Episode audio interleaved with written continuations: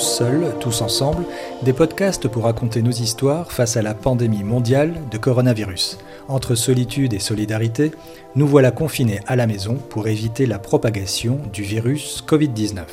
Dans cette série de podcasts, je donne la parole à des personnes dans des villes et des pays à chaque fois différents.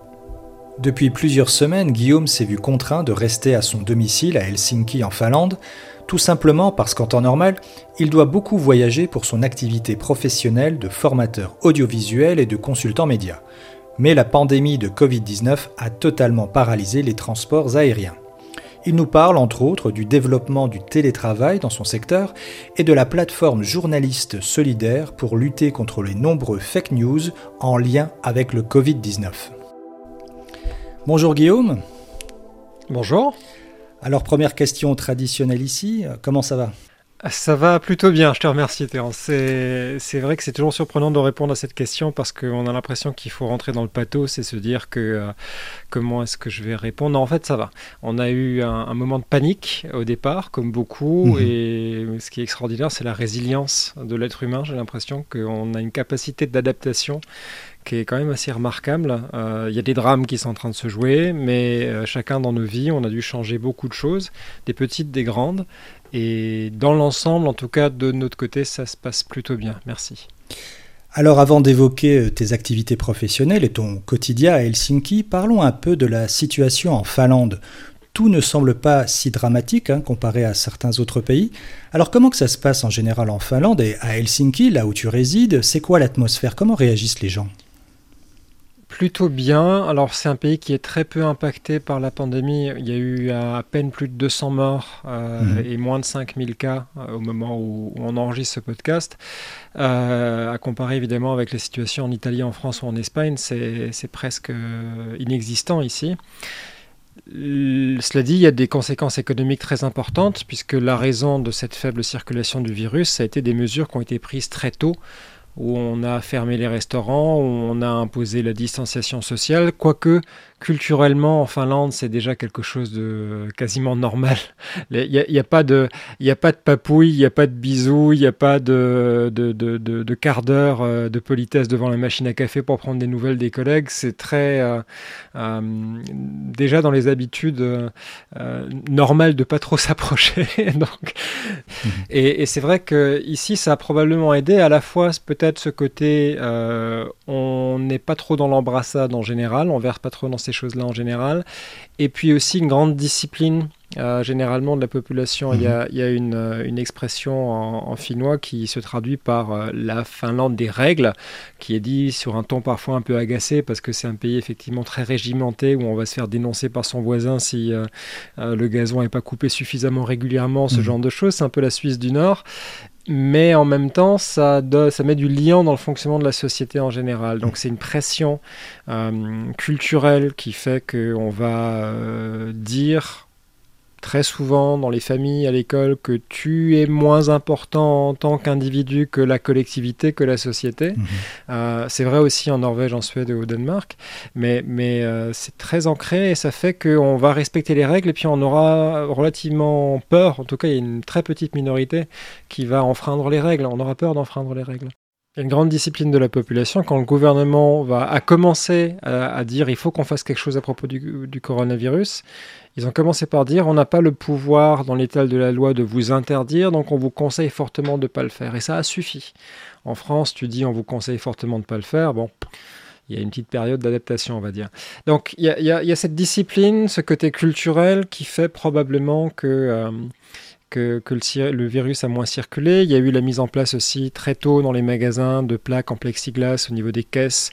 Euh, il y a eu euh, tout un tas de mesures. le fait d'avoir eu au début, lorsque le métro euh, tournait aux rotations normales, des désinfectants partout dans toutes les stations pour les mains, des, fermetures de restaurants après qui sont, qui sont venues des magasins au centre-ville, etc. Et puis, globalement, depuis la mi-mars, le, le s'est habitué au confinement avec euh, des conséquences économiques aussi euh, lourdes ici euh, qu'ailleurs, mmh, mais, mais qui sont, comme, comme souvent, financées avec de la dette et puis via des, des packs de financement des gouvernements.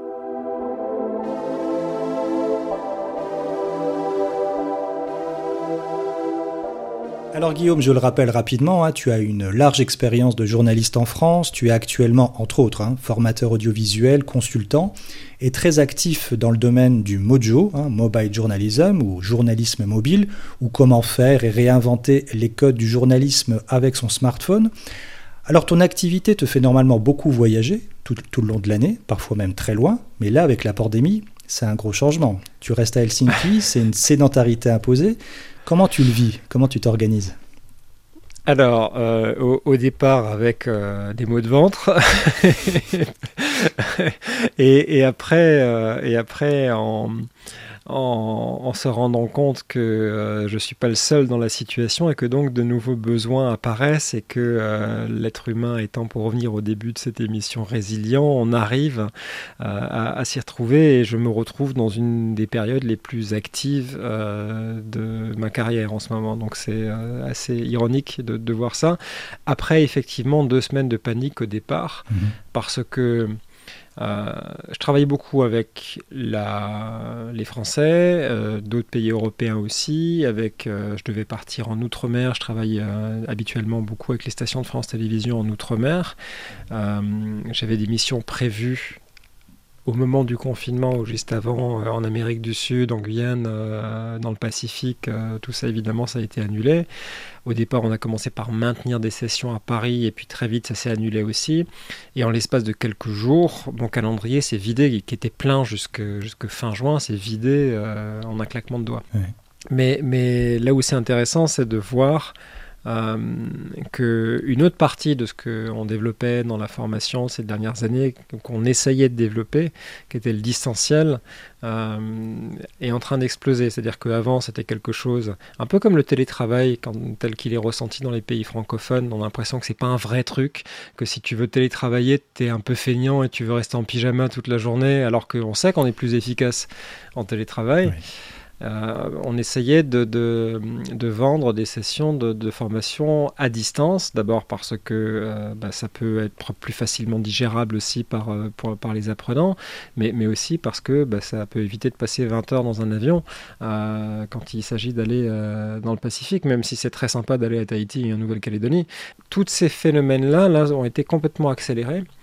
Et il y a eu pour tout le monde deux semaines, trois semaines de choc d'adaptation à une nouvelle situation, d'acceptation aussi de cette nouvelle situation à, titre bêtement humain et personnel. Mhm. Euh, il y a eu des drames qui se sont joués, il y a peut-être des proches qui sont morts, enfin il y a des, choses assez terribles qui se sont passées.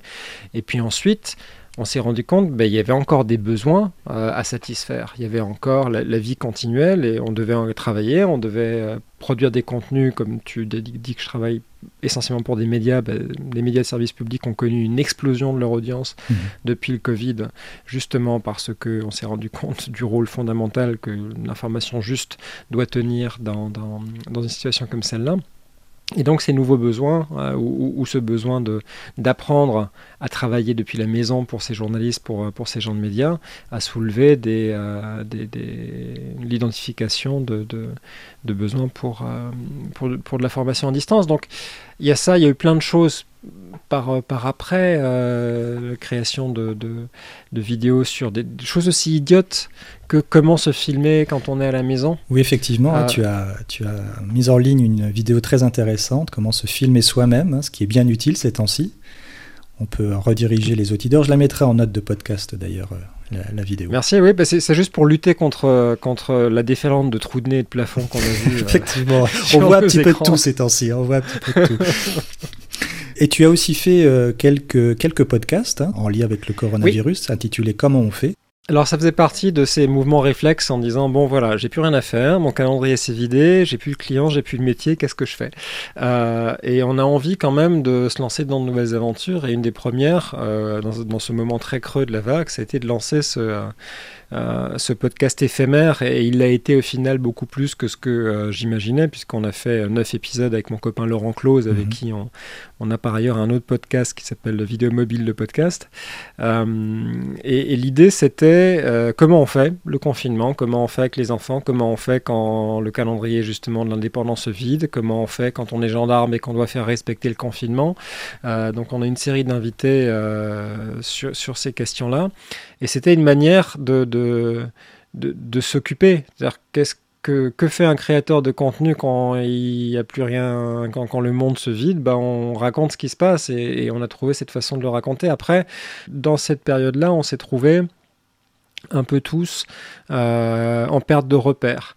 On s'est tous retrouvés perdus dans nos fils Twitter jusqu'à 3 heures du matin en mode panique, j'arrive pas à dormir. On, on a tous euh, euh, cédé à l'infobésité sur le coronavirus, à lire, à lire des centaines de papiers qui racontaient finalement pas grand-chose. Enfin, on est dans une espèce de boucle sans fin comme ça d'informations de, qui, qui remplacent une autre. On a tous cédé à un moment à un autre aussi à la tentation de relayer une fake news parce qu'on a vu qui un, véhicule militaire euh, s'approcher euh, de la région parisienne euh, sur WhatsApp ou des choses comme ça.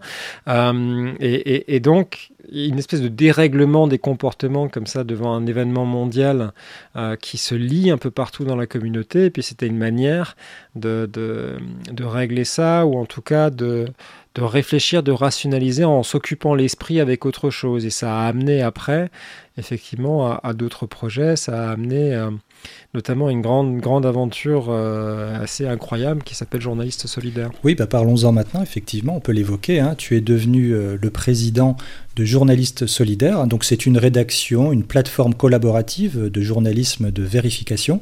Alors ça a été créé et monté pendant cette pandémie de coronavirus. Tu peux nous en parler un peu plus de ce projet?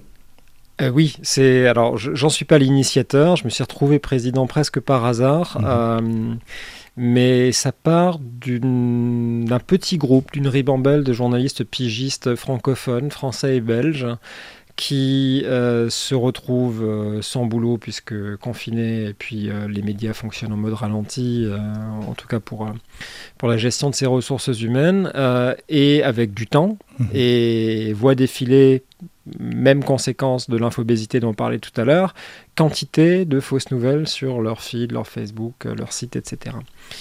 Et il y a un de ces gars qui s'appelle Julien Cazeneuve qui a créé un, groupe Facebook en disant ben, si on se mettait ensemble pour essayer de les, de les corriger, de les vérifier, de les débunker, ces, ces fausses nouvelles. Et donc, il a, il a trouvé, euh, son poste a eu un écho, ils ont créé un, groupe Facebook. Moi, je me suis retrouvé par l'entremise de euh, Julien Pain, qui, euh, qui, dirige la cellule Vrai ou Fake de France Info, à faire l'interface entre France Info et, et ces quelques journalistes, puisque il s'était proposé euh, pour aider France Info à, mmh. vérifier des infos. Et puis, euh, et puis euh, Julien avait besoin de quelqu'un pour, pour faire l'interface. Et sauf que je me retrouve plongé très tôt dans mi-mars dans, dans, ce groupe-là. Et je vois le potentiel parce que tous les jours tu avais deux, cinq personnes en plus qui venaient Sauf que chacun faisait les choses un peu dans son coin, que c'était pas très organisé. Donc j'ai proposé des, euh, des, façons de se structurer. Je leur ai donné des outils pour se structurer. On a été rejoint dans l'aventure par un développeur, euh, un développeur euh, belge qui s'appelle Amaury Lestlingard, qui est un type assez génial qui s'est dit ah ouais mais attends ton outil là pour aller centraliser les infos à débunker en fait on pourrait s'en servir pour alimenter le site internet en open newsroom et c'est parti dans un truc assez remarquable où en quelques semaines, on a monté une rédaction de 60 personnes avec une efficacité dans la vérification des infos des publications frauduleuses ou douteuses euh, que j'ai rarement vu, avec un système de rédaction que j'ai vu chez, aucun de mes clients, dans aucune des rédactions que j'ai travaillé, parce que tout est géré forcément à distance puisque confinement, mais tout est documenté, toute la méthodologie est, montrée. Et si vous allez sur journalistesolidaire.com, vous pouvez voir l'état d'avancement des enquêtes en cours de manière transparente.